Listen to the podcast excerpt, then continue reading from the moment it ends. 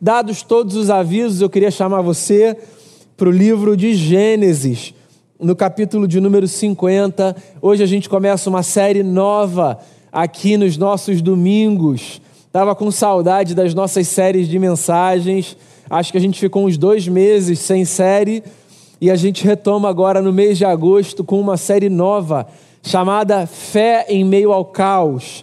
Então eu quero começar lendo o final da história de um homem que me inspira muito com a sua capacidade de se manter firme na fé no meio do caos da vida. Eu quero falar sobre a história de José, da família patriarcal, e eu vou ler no capítulo 50 do livro de Gênesis, do verso 15 ao verso 21. E eu quero chamar você para a leitura do texto.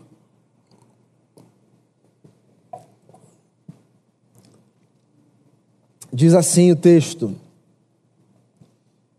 Vendo os irmãos de José que seu pai havia morrido, disseram: E se José tiver rancor contra nós e resolver retribuir todo o mal que lhe causamos? Então mandaram um recado a José, dizendo: Antes de morrer, teu pai nos ordenou que te disséssemos o seguinte: Peço-lhe que perdoe os erros e pecados de seus irmãos que o trataram com tanta maldade. Agora, pois, perdoa os pecados dos servos do Deus do teu pai. Quando recebeu o recado, José chorou. Depois vieram seus irmãos, prostraram-se diante dele e disseram: Aqui estamos, somos teus escravos.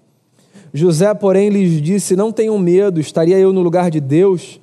Vocês planejaram o mal contra mim, mas Deus o tornou em bem para que hoje fosse preservada a vida de muitos. Por isso não tenham medo. Eu sustentarei vocês e seus filhos.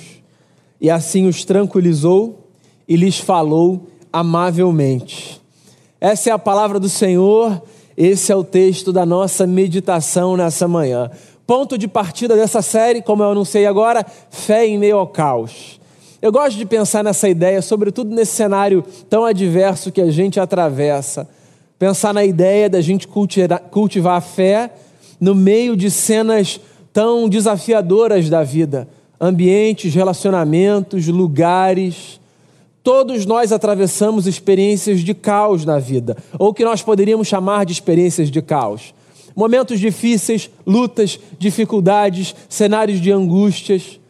E todos nós que somos gente de fé, temos o desafio de mantermos a nossa confiança no meio desses cenários adversos. Então, para esses cinco domingos de agosto, eu escolhi refletir a partir de cinco histórias de personagens diferentes que nos inspiram, segundo eu entendo, a atravessarmos os cenários difíceis guardando a fé no coração. E como eu disse no início da minha fala, eu não poderia começar com outra figura que não José. José aparece no livro de Gênesis como descendente dos grandes homens da fé: Abraão, Isaac, Jacó. José é a quarta descendência dessa família, a quarta geração dessa família, dessa família importante, a família patriarcal. E a história de José, se você não sabe, é uma história marcada por muita luta, por muito sofrimento, por muita injustiça. Diga-se de passagem, os sofrimentos na vida eles são tão variados que é possível, por exemplo, que você experimente sofrimento da ordem da contingência, ou seja, sofrimento que faz parte da vida, mas é possível também que você seja alvo de sofrimento que tem a ver com as injustiças da vida. Esses doem de forma muito particular, porque eles não têm na sua explicação a contingência, a casualidade, eles não têm na sua explicação é, a trivialidade da rotina, da jornada, que nos surpreende. Esses têm na sua explicação a maldade, o dolo, a intencionalidade. É muito mais difícil lidar com eles. José foi um homem que sofreu não apenas por conta das circunstâncias da vida, corriqueiras, cotidianas. José foi um homem que sofreu por conta do dolo, da intencionalidade, da maldade dos seus irmãos, que não conseguiam suportar o fato de o seu pai dedicar mais afeto a ele do que a todos os demais. O que, diga-se de passagem, está errado. José era alvo de um amor especial. E onde há amor especial numa relação, onde deveria haver amor distribuído, existe elemento suficiente para que se cultive ódio no coração das outras pessoas que se percebem menos amadas. Os irmãos de José se percebiam menos amados. Consequentemente, dedicavam essa falta de amor transformada em ódio ao irmão que era mais amado. Encurtando uma longa história, só para você entender o que está acontecendo aqui no capítulo 50 do livro de Gênesis, encurtando uma longa história, o que o texto conta para a gente é que, por conta desse ódio que os irmãos de José tinham no coração em relação a ele, ele foi vendido como escravo para comerciantes, ele foi parar no Egito, na casa de Potifar, que era um alto oficial do Faraó. Ele foi assediado pela mulher do Potifar, é o que o texto diz, pela sua ética, pela sua fé pela sua lealdade ao seu Senhor e pela sua consciência, ele rejeita, ele é acusado de ter ele assediado a mulher, ele vai parar numa prisão, ele permanece lá injustamente, depois ele sai, porque ele interpreta sonhos de Faraó que ninguém consegue interpretar, e ele é posto num lugar de alto ofício naquela nação que era nada menos do que a nação mais poderosa do seu tempo. A vida de José é uma montanha russa muito poderosa, muito radical, com altos e baixos, com oscilações. E aqui no capítulo 50, no final da história de José na Bíblia, o que a gente tem é José, depois de todos esses altos e baixos, num lugar de privilégio, numa nação poderosa, tendo a sua vida organizada e vendo chegar diante de si os seus irmãos que lá atrás o fizeram mal. Já havia acontecido um primeiro encontro entre José e os irmãos. Alguns capítulos atrás, no livro de Gênesis, você percebe esse encontro. Mas aqui, no capítulo 50, o que você tem é José numa posição alta e os seus irmãos famintos, porque o lugar de onde eles vinham era um lugar onde estava é, atravessando fome, o povo estava atravessando um cenário de fome, e eles chegam a José pedindo, implorando para que José os acolha, mas sem saber o que vai acontecer. Esse é o pano de fundo do capítulo 50. E aí você tem então essa narrativa que eu li. O pai de José morre, e o pai de José na, na história representa esse lugar do sujeito que faz a mediação nessa relação tão conturbada que é a relação de José com os seus irmãos. O pai dele morre, ou seja, os irmãos não têm mais alguém que lhes proteja, mas eles precisam se aproximar de José para pedir comida, para pedir guarida, para pedir proteção, para sobreviverem. E eles se aproximam desse jeito. Vendo os irmãos de José que seu pai havia morrido, disseram, abre aspas, e se José tiver rancor contra nós e resolver retribuir todo o mal que lhe causamos? Fecha aspas. Eu queria fazer uma consideração aqui. Uma consideração que eu julgo ser muito importante para a vida, para minha, para a sua, para de qualquer pessoa. É interessante perceber como, quando o passado não é resolvido, mesmo que se passe muito tempo, às vezes episódios que já deveriam ter ficado lá atrás na história nos acompanham como fantasmas que nos assombram, lançando medos e incertezas sobre o futuro. Olha só que coisa louca. Se você quiser entender a história toda de José, você precisa voltar para o capítulo 39, se não me falha a memória. Ali começa a narrativa da história de José no Gênesis. Muitos anos se passaram entre o que os irmãos de José fizeram com ele e esse episódio. Muitos anos. Mesmo assim, como aquela história não foi resolvida, quando os irmãos de José se aproximam de José, eles chegam trazendo consigo aquele fantasma do passado. Sim, Daqui eu tiro uma lição muito preciosa para a vida. A lição é a seguinte: ou eu resolvo os meus dilemas do passado, ou eu caminharei por toda a minha jornada sendo assombrado por esses fantasmas das incertezas, dos medos, das inseguranças. Você já deve ter ouvido diversas vezes essa expressão: o mundo dá voltas. Sim, hoje eu estou num lugar, amanhã eu estou em outro. Todos nós sabemos disso. Os nossos lugares existenciais, os lugares que a gente ocupa, eles não são fixos na vida. Às vezes a gente está numa condição muito favorável de tomar decisões, de olhar de cima. Não que a gente deva fazer isso, mas às vezes as circunstâncias nos dão essa prerrogativa, nos dão a sensação de que nós podemos, nós temos o poder na nossa mão. E aí, meus amigos, as circunstâncias mudam e a gente se encontra num lugar absolutamente desfavorecido nesse sentido. E se a gente não resolve os dilemas, as pendências, os problemas, sobretudo os que nós causamos, é possível que a gente caminhe na vida sempre com o medo e com a incerteza da gente comer do mesmo prato que a gente fez o outro comer quando a gente estava naquela condição de privilégio, de poder, de tomada de decisão. A vida daqueles que fazem mal a terceiros é uma vida muito cheia de angústia, de medo. Sim, porque quem vive fazendo mal a terceiro nunca sabe quando experimentará do mesmo mal que fez. Não que José fosse desse tipo de homem, o texto vai mostrar que não. Mas os irmãos de José, que o venderam, que planejaram matá-lo, como eles eram desse tipo de gente, como eles tinham isso no coração, como a forma deles de enxergar a vida era essa, eles temiam que pudessem sofrer do mesmo que fizeram José sofrer. E aqui a gente tem um capítulo muito angustiante. Aos meus olhos, essa fala é uma fala carregada de muita angústia. Anos e anos e anos se passaram e eles ainda estão se perguntando: e se José retribuir o mal que a gente fez contra ele, hein?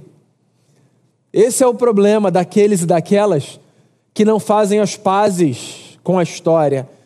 Esse é o problema daqueles e daquelas que acham que o tempo resolve todos os dilemas.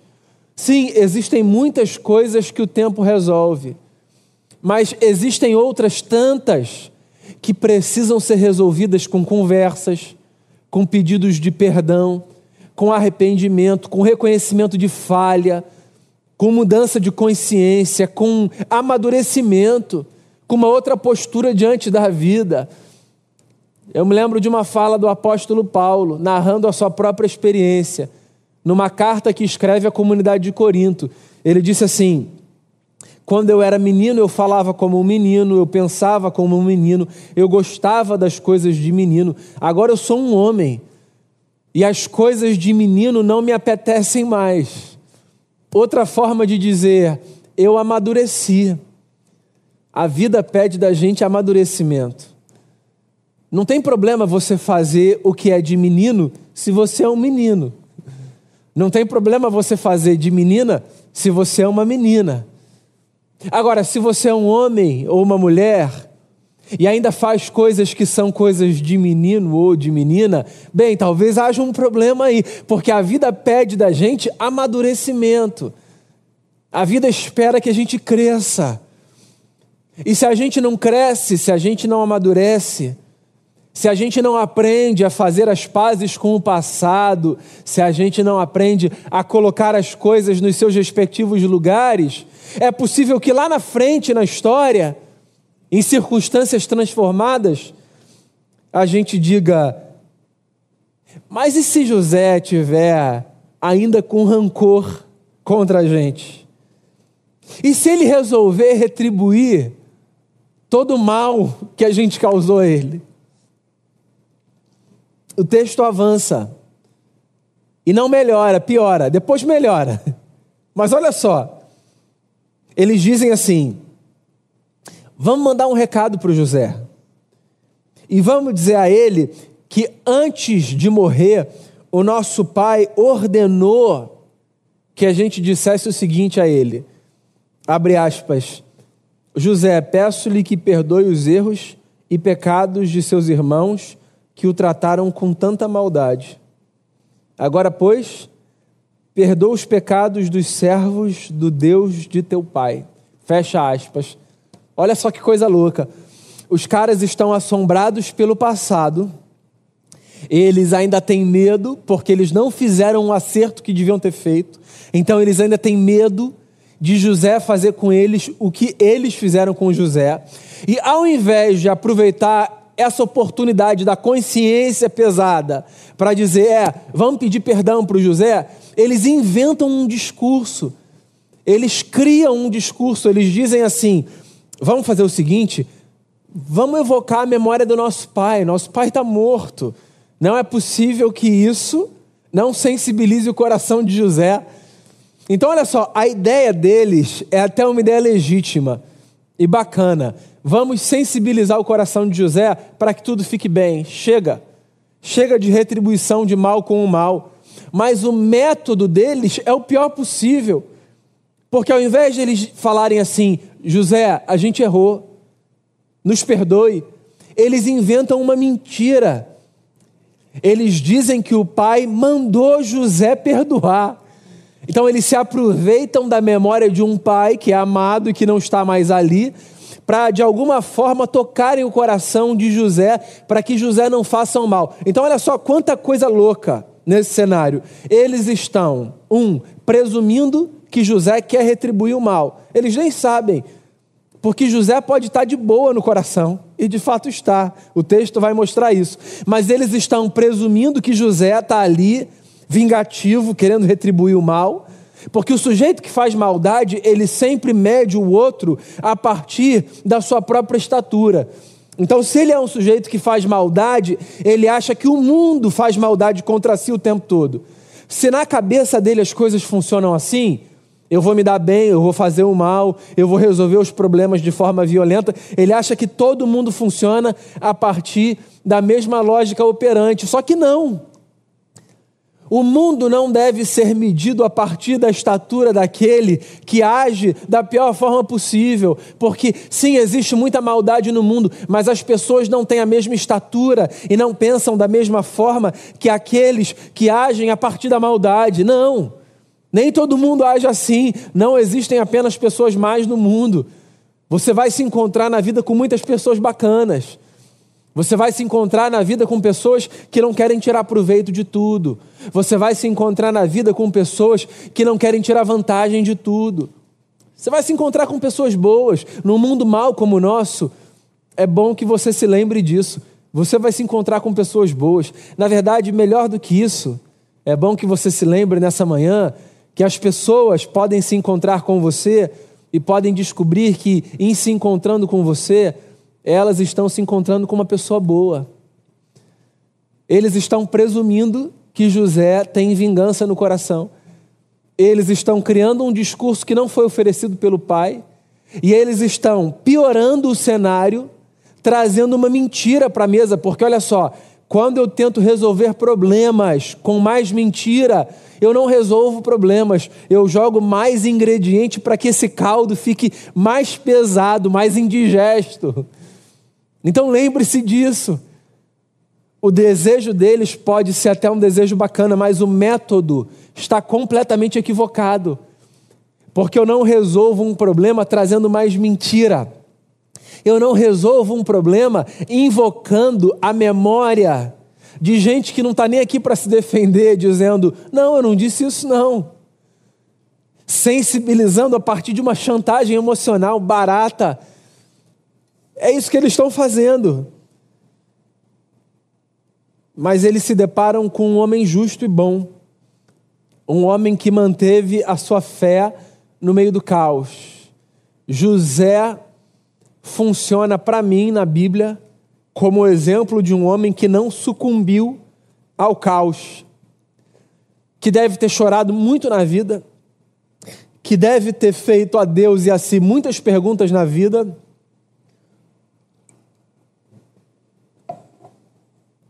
Que deve ter passado muitas noites tentando entender o porquê de tanta coisa ruim acontecer a ele, que é uma pergunta que tanta gente faz. Mas mesmo assim, no meio de todas as perguntas, lágrimas, dores e de sabores, José foi um homem que, que guardou a fé. Porque, meus amigos e minhas amigas, a fé é uma dádiva que ajuda a gente a enfrentar as lutas e as adversidades da vida.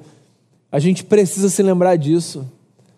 A fé não é uma poção mágica que ajuda a gente a conseguir coisas. A fé não é uma espécie de experiência de gênio da lâmpada que coloca diante de cada um a possibilidade de fazer três desejos. A fé não é isso. A fé não é o que vai te blindar, a fé não é o que vai te proteger de doença, a fé não é o que vai te impedir de enfrentar dificuldade financeira. A fé não é nada disso. Não é mágica. A fé é só um elemento que funciona como uma dádiva que ajuda a gente a encontrar um pouco de paz para enfrentar as adversidades. É isso. Não é que a fé vai blindar você é que talvez a fé proteja você da insanidade, das decisões loucas. E o José está aqui no meio do caos, tendo os seus irmãos diante de si, ouvindo um discurso chantagista. Nosso pai mandou você perdoar a gente. E sendo quem ele foi, um homem bom de fé. Quando ele ouve, quando ele recebe o recado, ele chora ele chora, ele se sensibiliza. José é de uma outra ordem. José não é. José não é um homem perfeito. Eu não estou querendo pintar essa imagem. Mas ele é um homem que não funciona a partir dessa lógica da maldade, da vingança. Ele é um homem diferente, ele é um homem bom.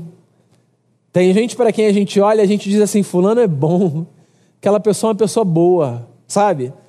É uma questão de índole, é uma questão de caráter. Então, eu olho para José na Bíblia e eu não vejo um homem perfeito, porque não existem pessoas perfeitas, mas eu vejo um homem bom, um homem que ouve um discurso que talvez, se ele conhece os irmãos, porque a gente conhece as pessoas com quem a gente tem intimidade, certo?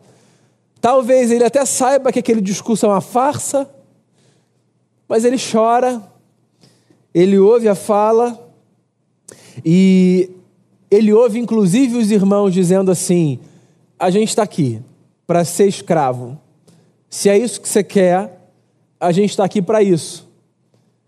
E ele reage dizendo assim: não tenham medo.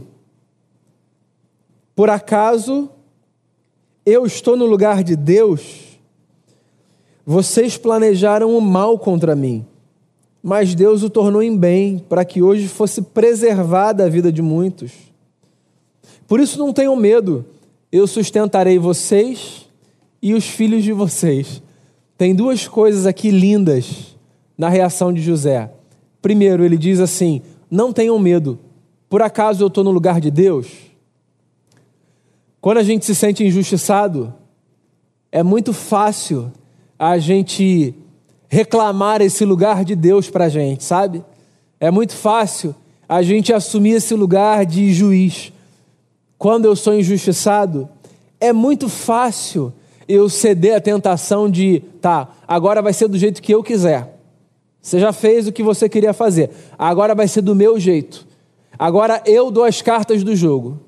Agora você vai sofrer até que, segundo a minha ótica, as coisas estejam iguais. Isso acontece muito em relacionamento, quando uma pessoa se sente ferida pela outra.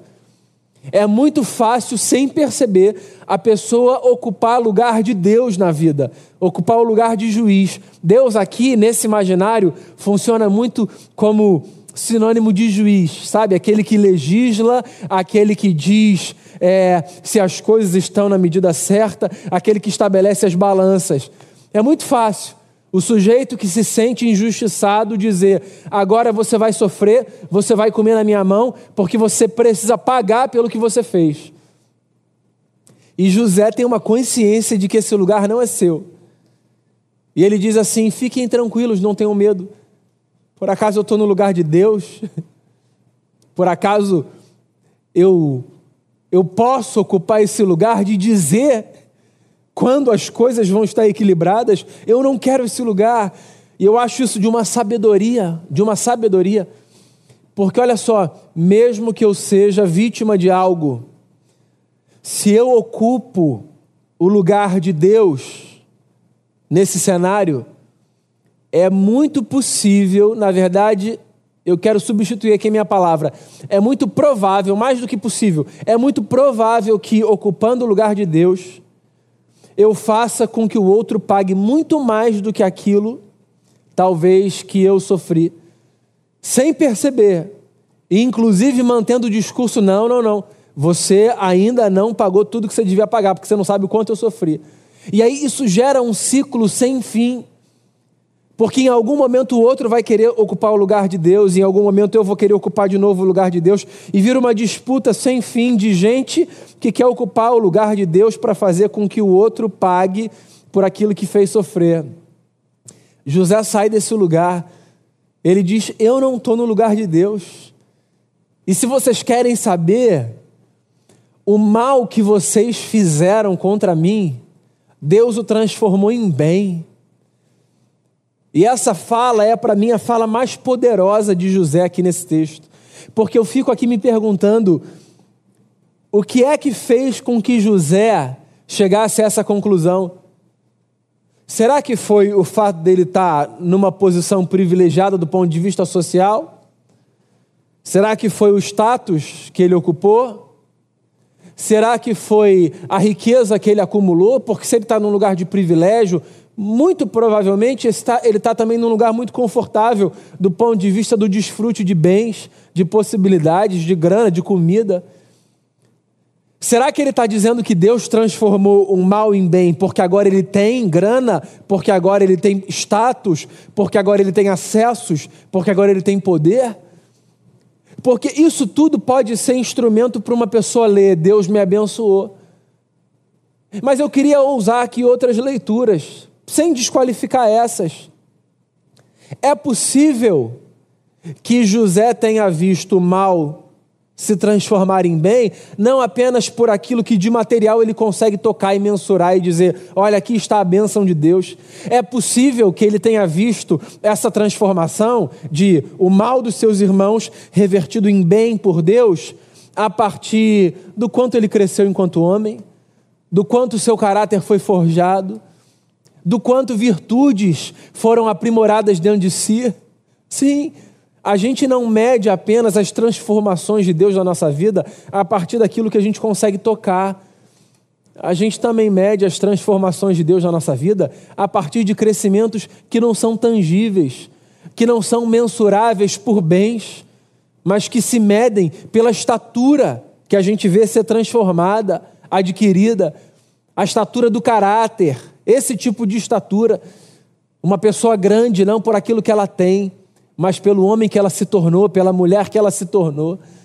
Eu fico aqui me perguntando o que é que José experimentou para ele dizer para os irmãos: Deus transformou o mal em bem. O quanto de virtude esse homem adquiriu, o quanto essa fé se tornou mais robusta, porque talvez no meio dos cenários mais tristes, nos calabouços da vida, nas prisões, nas clausuras, nas injustiças sofridas, esse homem teve de se apegar a Deus numa medida que ele viu crescer dentro de si virtudes que ele nem sabia que ele tinha. Pois é, amigos e amigas, está aí uma das coisas boas da fé no meio do caos. Não que a gente deva querer o caos, desejar o caos, mas no meio desses cenários a gente tem às vezes a possibilidade de descobrir facetas da nossa vida que antes eram desconhecidas. Capacidade de confiarmos, de perdoarmos, de sermos pacientes, de sermos bondosos, de descobrirmos que nós somos maiores do que o nosso desejo de vingança, do que a nossa vontade de retribuir. José está aqui revelando uma grandeza que talvez nem ele soubesse que tinha. Vocês planejaram o mal contra mim, mas Deus tornou isso em bem, para que hoje fosse preservada a vida de muitos. E saibam de uma coisa: eu vou sustentar vocês e os filhos de vocês. E o texto termina com o autor do Gênesis dizendo: E assim os tranquilizou e lhes falou amavelmente. Olha só que narrativa bacana. O texto começa com a angústia dos irmãos, que têm medo da retribuição, e termina com a pacificação amável da fala de um homem que não opera como os irmãos operavam. O que, eu queria que você levasse para a sua vida a partir dessa história? A história de José tem dezenas de lições, mas esse texto em especial é o texto que traz algumas lembranças para a gente. E eu já falei muito aqui, eu queria só pontuar, só para você levar de forma objetiva para a sua vida, para o seu dia a dia. Lembre-se de uma coisa: ou você resolve o passado, ou você resolve as coisas. Para ficar mais fácil, ou você resolve o que está no presente, ou você será assombrado no futuro pelas incertezas, dos fantasmas daquilo que devia ter sido resolvido, mas não foi. Então, o que você tiver de resolver, resolva. Os ciclos que você tiver de fechar, feche. O que você tiver de pontuar, pontue. Porque senão você vai ser uma versão atualizada dos irmãos de José. Dessa gente que vive anos e anos e anos atormentada. As estações já mudaram e o sujeito está atormentado por estações passadas.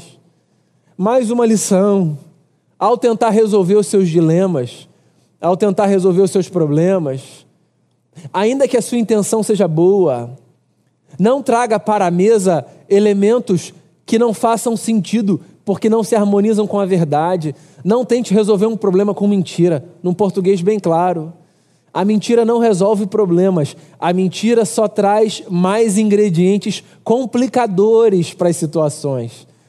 Então, quando você tiver de resolver um problema, resolva o problema com a verdade. Mais uma lição: não presuma que o mundo reagirá da mesma forma que você agiu quando agiu a partir da maldade. As pessoas têm estaturas distintas, existem pessoas boas por aí. Mas mais do que isso, quando reagir, não reaja segundo a estatura daquele ou daquela que fez mal a você. Você não precisa ter o tamanho daqueles que pararam diante de você, revelando a sua maldade. Você pode ser uma versão de José, não dos seus irmãos. Você pode reagir com o bem. Você pode reagir com o perdão. Você pode reagir com a bondade. Porque quem reage com virtude diante da maldade interrompe ciclos, ciclos perpetuadores do caos. Lembre-se, mais uma lição: nunca queira estar no lugar de Deus, nunca queira assumir esse lugar de ser juiz das circunstâncias, sobretudo se você num cenário for a parte lesada. Se você for a pessoa que deseja reivindicar justiça, não seja você o juiz, não seja aquele que julga em causa própria, porque é possível que você erre na mão e que você impinja sobre o outro uma retribuição desmedida, sem nem se dar conta de que você está reproduzindo um ciclo que você não gostou de experimentar. Permita que Deus seja juiz das circunstâncias, ou recorra aos tribunais corretos para que justiça seja feita. Existem tribunais e você pode recorrer a eles. E lembre-se, lembre-se, essa é a última lição que eu partilho com você. Quem reage a partir da consciência de que Deus transforma em bem, inclusive aquilo que veio a nós como mal, consegue oferecer ao mundo uma vida muito mais amável, uma vida que, que pacifica, que harmoniza, que traz outros sabores para cenários tão adversos. A sua cena pode ser uma cena de caos, mas eu queria encorajar você, em nome de Jesus, a manter a sua fé viva e a ser uma espécie de versão atualizada de José um homem que, com a sua história, nos ensina tanto. Eu espero em Cristo Jesus que as estações da vida passem, porque elas sempre passarão, e que no meio de todas elas você consiga guardar no coração a sua fé fortalecida, renovada, viva. Confie em Cristo e permita que a sua vida seja moldada segundo a estatura de Cristo. Porque essa jornada é a jornada mais bonita, você pode acreditar, que eu, você e qualquer pessoa poderá viver. Queria fechar esse momento com uma palavra de oração e depois convido você a ouvir mais uma canção. Vamos orar juntos. Senhor, a nossa vida é cheia de lutas, de, de adversidades, cheia de cenários que a gente poderia narrar como cenários de caos, mas nós somos gente de fé, o que em absoluto nos torna em pessoas melhores do que outras. Isso só significa que existe um elemento místico, ainda que não seja mágico, existe um elemento ao qual a gente pode se apegar para a gente manter a sanidade, para a gente não se transformar num monstro, para a gente não embrutecer diante da dureza da vida.